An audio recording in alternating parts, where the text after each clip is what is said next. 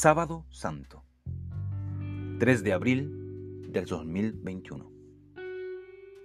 ¿Cómo te gustaría morir? Basado en el libro de Isaías capítulo 53, versos 8 al 10. Todas las personas mueren y esa es una realidad mucho más cercana hoy, en tiempos de pandemia. La muerte es un hecho. Es algo que vemos cada día por medio de las noticias, los diarios, en redes sociales. Sin embargo, la muerte, como dice San Ambrosio, para los buenos es un puerto de descanso. Para los malos es un naufragio. Todos algún día moriremos. Pero la pregunta que nos hacemos al pensar en nuestra muerte es ¿cómo moriremos? Morir bien para muchos es el resultado de una buena vida. Morir mal es el resultado de una vida fracasada.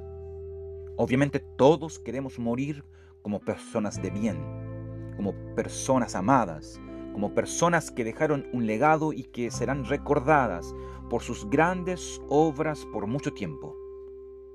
Sin embargo, morir como un criminal, como un ladrón, como un delincuente, es morir para ser olvidado, pues ninguna de sus obras es digna de ser recordada.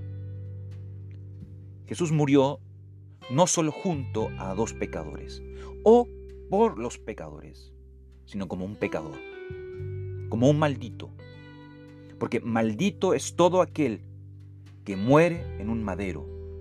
Gálatas 3, verso 13. Pues aunque Él llevó nuestras enfermedades y sufrió nuestros dolores, Isaías dice que lo tuvimos por azotado, por herido de Dios, por abatido. Verso 4.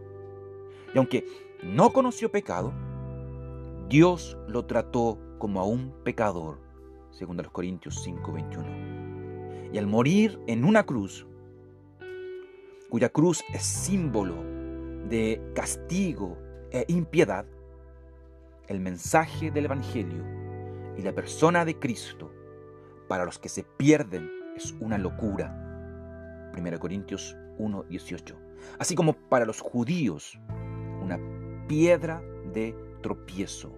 Verso 23 pues debido a la forma en que murió, no pueden creer que fue enviado por Dios.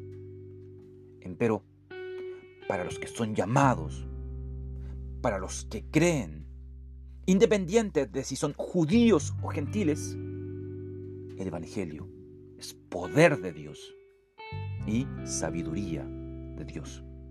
Verso 24. Cristo murió como un pecador aunque sin pecado.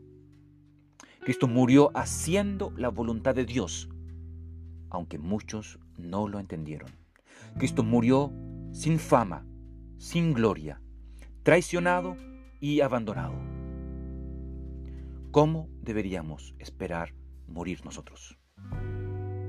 ¿Acaso el discípulo es mayor que su Señor? ¿Cómo deberían morir los que siguen a Jesús? Según Pedro en su carta, la mejor forma de morir es como un cristiano.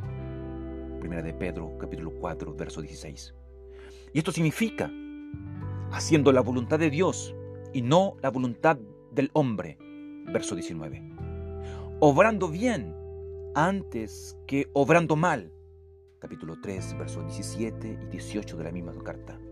Exaltando a Cristo en nuestro cuerpo ya sea en la vida o en la muerte, como dice Pablo allí en su carta a los filipenses, capítulo 1, verso 20. El problema con todo esto es que en nuestro tiempo, como dice Thomas Kempis, Jesús, Jesús tiene muchos amantes del reino de los cielos, pero pocos portadores de su cruz. Pero lamentablemente, no se dan cuenta de que sin cruz no hay gloria ninguna, ni con cruz eterno llanto. Santidad y cruz es una. No hay cruz que no tenga santo, ni santo sin cruz alguna. Rehusar la cruz es hacerla más pesada. Nuestro Coram Deo expresado en preguntas para el día de hoy. Antes de preguntarte cómo quieres morir, pregúntate, ¿cómo estás viviendo? Morir como un cristiano, haciendo la voluntad de Dios, ¿es tu mayor anhelo? Para seguir leyendo durante este día, no dejes de consultar la profecía de Isaías capítulo 53 y el Evangelio de Marcos capítulo 15, verso 47.